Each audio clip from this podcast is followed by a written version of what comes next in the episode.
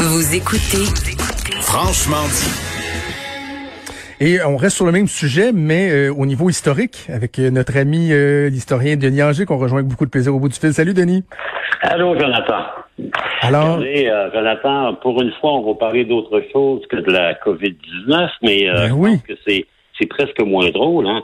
Euh, actuellement, nos grands voisins du sud du 45e parallèle sont confrontés avec euh, deux virus.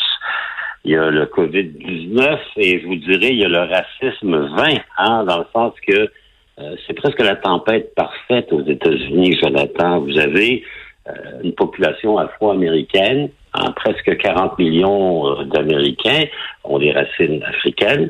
Euh, pour eux, ça n'a jamais été facile. hein. Vous savez que ces gens-là, leurs ancêtres euh, ont été arrachés à leur terre natale en Afrique. Ils ont été embarqués de force, vendus par des négriers euh, dans des navires dans des conditions épouvantables. Euh, on perdait presque 25% des esclaves qu'on amenait de l'Afrique en Amérique.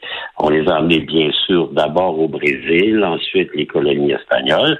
Et les bons Anglais qui étaient installés en Virginie ont bien réalisé que pour cultiver le tabac, l'indigo et éventuellement le coton, ben l'esclavage, c'était, semble-t-il, une manière à l'époque euh, de faire des affaires, euh, comment dire, profitables. Presque 4 millions euh, de personnes ont été transportées de force euh, vers euh, les États-Unis. Et il a fallu une guerre civile épouvantable, hein, il y a plus d'un siècle, en 1861-1864, pour que finalement on abolisse l'esclavage formel aux États-Unis. Mais Jonathan, l'esclavage n'existe plus de l'acte, euh, depuis l'acte d'émancipation d'Abraham Lincoln. Mais la ségrégation, vous parliez de racisme systémique intégré dans la société, ben ça existe encore aux États-Unis et les événements que l'on que l'on voit en direct aujourd'hui à la télévision nous le rappellent bien. Vous savez que la communauté afro-américaine, le salaire moyen d'un afro-américain, une famille, hein, comparativement à un américain normal, là, et même pas un blanc, c'est-à-dire la normale américaine, c'est 60% Donc, il y a 40% de pénalité pour tous les travailleurs afro-américains. Lorsque vous regardez les victimes d'homicides, 70% sont des afro-américains qui représentent seulement 10 de la population. Même chose, si vous regardez les détenus dans les prisons américaines, 70% d'entre eux sont des Afro-Américains, alors que l'on sait qu'ils représentent à peine 10% de la population. Regardez l'épidémie de COVID-19. Là encore, vous savez, ce chiffre-là revient tout le temps. 70% des victimes de la COVID aux États-Unis sont des Afro-Américains. Et pourtant, ils ne sont que 10% de la population. Ben, vous expliquez ça comment? Ils sont pauvres, Et, et- et- et Denis, je, je, je- me, je Oui. me permets, euh, Allez.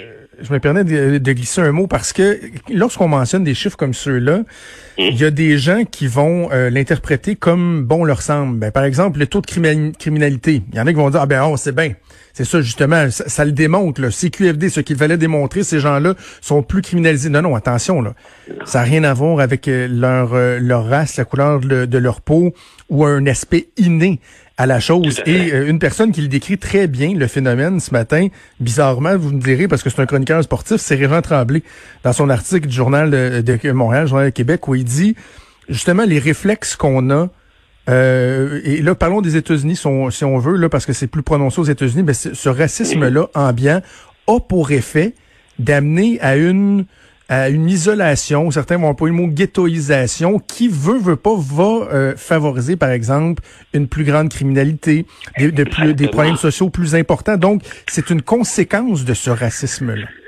Il a parfaitement raison. Aux États-Unis, c'est créé malgré euh, comment dire, les grandes réformes. Vous savez qu'il y avait la ségrégation aux États-Unis jusqu'en 1964. Il y avait des États américains où il y avait un système séparé. Vous étiez noir, il fallait aller dans les toilettes des Noirs, les écoles des Noirs, les restaurants des Noirs. Vous étiez blanc, vous avez droit à la meilleure qualité. Le président Johnson avait forcé l'adoption du euh, bill sur les droits civils, ce qui était un grand pas, mais pas assez. C'est encore là constamment crainte de l'homme noir. Il est ancré dans l'espèce de mentalité américaine. Euh, il y a une terreur sourde qui est là tout le temps et qui se reproduit parce que vous décrivez. On a créé ce qu'on appelle la underclass, la sous-classe. Hein. Vous avez les riches, les intermédiaires, les pauvres. Ben, aux États-Unis, vous avez pire que ça. Vous avez dans les quartiers noirs des grandes villes américaines la sous-classe, des gens qui n'existent plus, qui ont aucun avenir, qui n'ont aucun espoir, qui n'ont aucune espèce de manière d'espérer une amélioration de leurs conditions de vie, sinon de trois choses l'une, vous devenez un rappeur célèbre et vous devenez millionnaire, hein? Vous devenez un sportif de grande qualité et ça va vous permettre de sortir, ou à défaut de ça, ben vous sombrez dans la petite criminalité. Et l'un explique l'autre, comme vous l'avez bien noté. Euh, je veux que tu nous parles des, euh, des lois invoquées par, des mesures invoquées par euh, Donald Trump, parce que ça, ça remonte justement à des, des, une, époque très lointaine aux États-Unis.